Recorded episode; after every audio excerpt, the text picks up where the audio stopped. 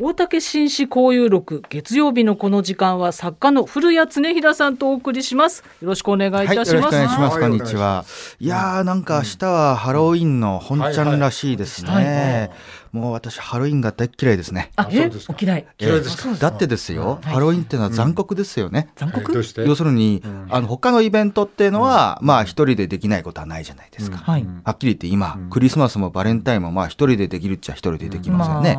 家族が、あとか一人でもできると。ところがハロウィンっていうのは友達がいないとできませんでしょ。一人で、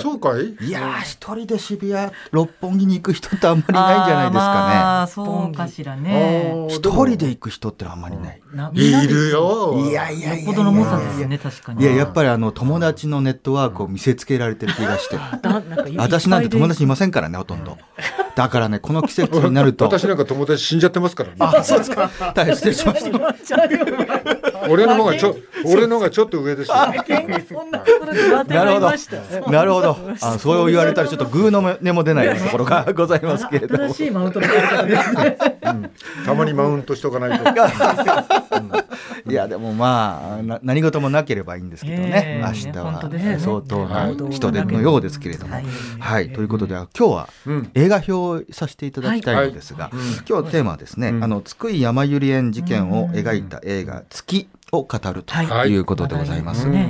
あの宮沢りえさん主演で、うん、えー、10月の13日から公開しておりまして、この映画。は、え監督は石井裕也監督なんですけれども、はい、ですからまあ2週間というところで、うん、私見てきたんですけれども、はい、まあ、大変素晴らしいと思いまして、やらせていただきたいと。であのまあご存知の通りあの凄惨な津久井やまゆり園事件から、はい、えー、もう7年ですね。そうですか。えー、2016年の7月の26日が事件のあった日ですから、まあ7年超えてまあ8年ということで。で犯人の植松は、うん、えー、第一審でもう死刑が確定しておりまして、うん、えー、弁護側が控訴をしようとしたようなんですけれども、うん、まあ、本人が控訴取り下げということで、はい、えー、死刑が確定してですね、今死刑執行を、まあ、待っているというふうな言い方正しいか分かりませんけれども、うん、まあ、そういった状況になっております。で、えー、まあ、それを描いたというかもともとですね、うん、あの作家の辺見洋さんの原作でございまして、はい、まあ、原作とのそういったのは若干あるんですけれども、うん、え基本的にはこの津久井やまゆり園事件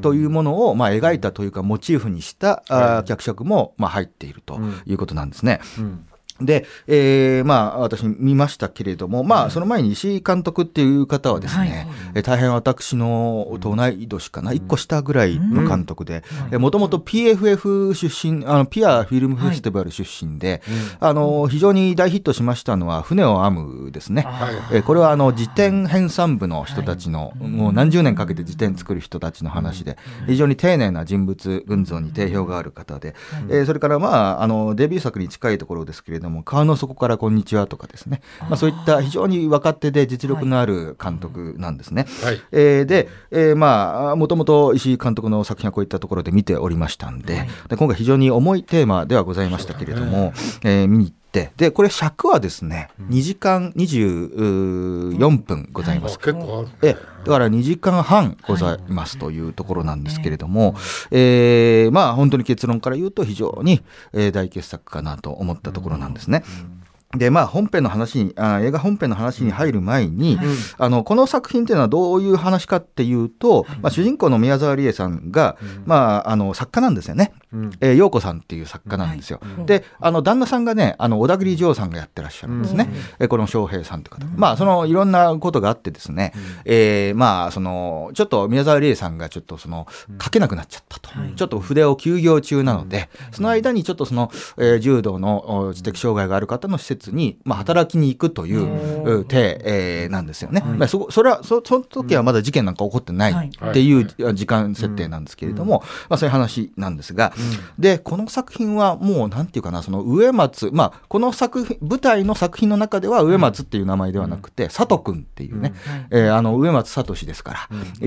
そういうふうにもじって佐藤君っていう形に、えして犯人がいるんですけれども、まあ、それもほとんど最初の方から出てくるんですけれどね、もちろんその植松を明らかにモチーフにした佐藤君は絶対悪であります、うん、こんなことを許す人は誰一人としていないわけであります、で実際19人の方を殺してますし二十、数名の方に重軽傷を負わせてますから、はい、それは職員の方も、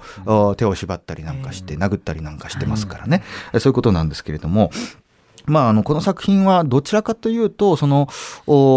まああの犯行様態とか事件をこう忘れないために、うん、えー、非常にそれをモチーフにしたものを群像劇としてやるという側面もあるんですけれども、うん、非常に多くのことをですね、うん、えー、しかも重大なことを、うん、見る側に問いかけてる映画ということで、まあ、非常に重い映画でありますけれども、その、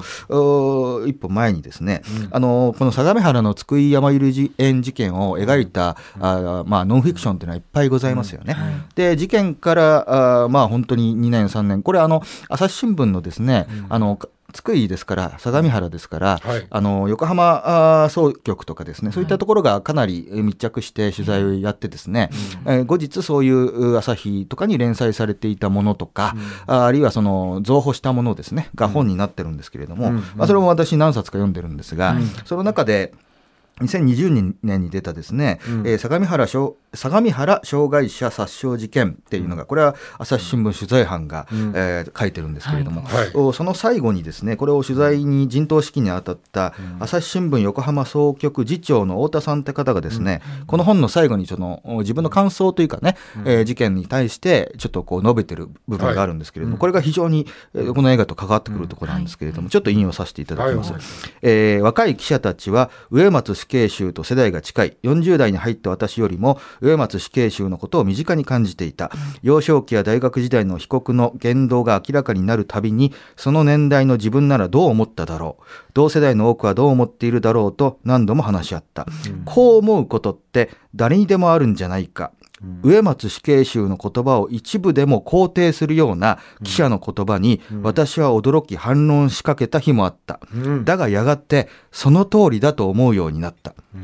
っていうことなんですよね。でこの植松被告にもちろんね植松に対して絶対悪というのは当たり前ですけれども、はい、でもこう思うことってあるんじゃないかっていうふうに取材してた若い記者たちが言った、うん、こう思うことって何かっていうとですね、これは植松が第一審の裁判中にですね、あの一応謝罪はするんですよね。それは何の謝罪かっていうと、あの19人の方の命をその突然奪ったことについての要するに違約すると時間的な猶予を与えなかったことについては謝罪しますと。うん、ところが重度障害者を、えー、殺害殺傷したことについては正しいことであるというふうにずっと言い続けたんです。で、えー、植松はあのじゃあ裁判官からも被告あ検察官からもですねたびたびなんでそういうことをお前はやったんだというふうに問いかけられると、自分の思想をとうとうと、まあ、述べるわけですね裁判的に。それは、えー、何かっていうと要するに生産性がないというふうに彼らが、彼が勝手に言ってるんですけれども、生産性がない人間えー、それは意思疎通のできない人間であると。で、そういう、えー、人たちは、やはり、えー、あの、あまり彼が、彼がやったようなことをしても、あおかしくはないんじゃないかと、彼が上松が勝手に言ってるんですよ。はい、そういう思想なんですよね。で、その意思疎通が取れないってことはどういうことかと裁判長は聞くんですけれども、はい、その時に、えー、氏名、住所、年齢を答えられない。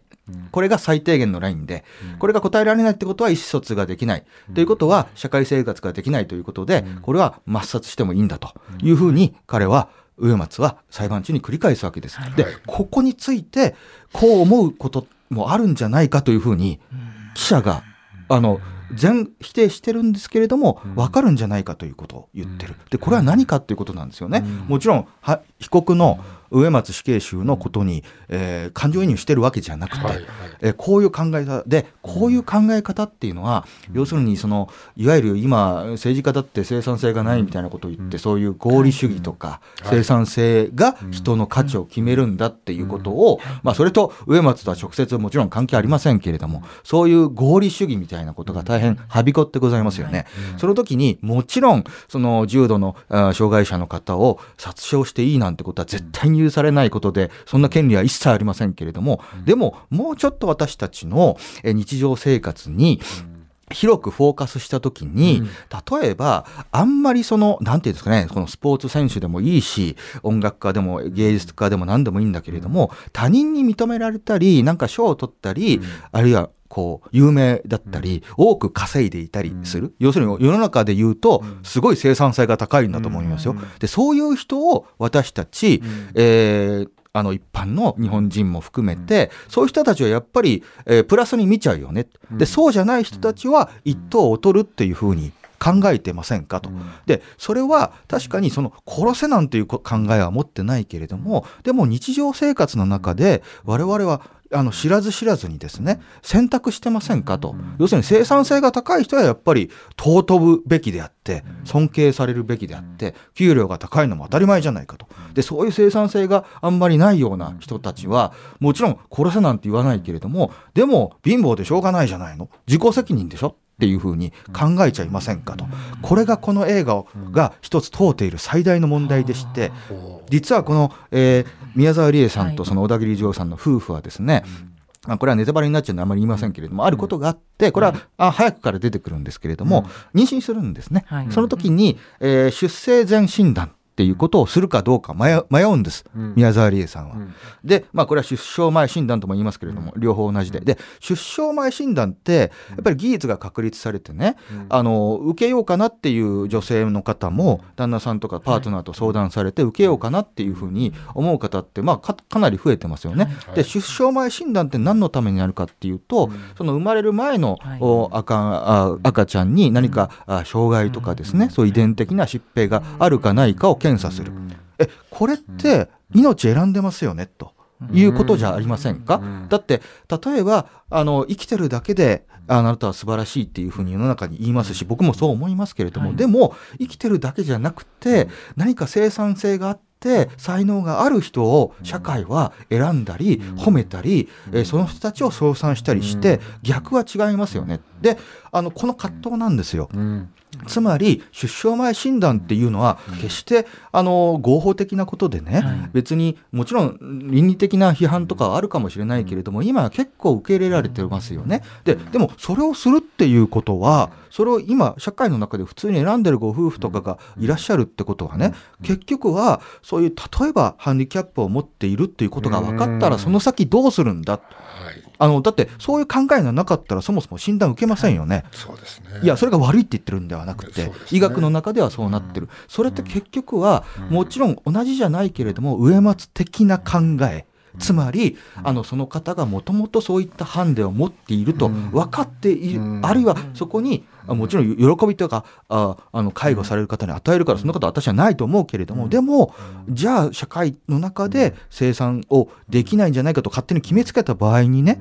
だから出生前診断やるんでしょ、でそれ今当たり前になってるしさっき言ったようにこの仕事の中で才能で、もう我々命とか人間区別してますよね、うん、そこのことをどう思ってるのか、つまりこの映画は、あなたの心の中に植松は一人もいないのか。一度もそんなこと考えたことないのか、あなたの心の中にさとちゃんいませんかっていう映画なんですよ。それを僕はね、突きつけられました、2時間半で。いやそれはすごいね、えー、だから本当に素晴らしいというかね、重たい映画です。で、2時間半あるんで、覚悟してみてください。それから、かなり事件を忠実に再現しておりますので、その辺も覚悟してみていただきたいんですが、私は本当に今問うべき作品かなと見させていただきました。自分の心の中を照らしてみると。えー、まあ、それは、まあ、あのパレスチナでも、えー、あの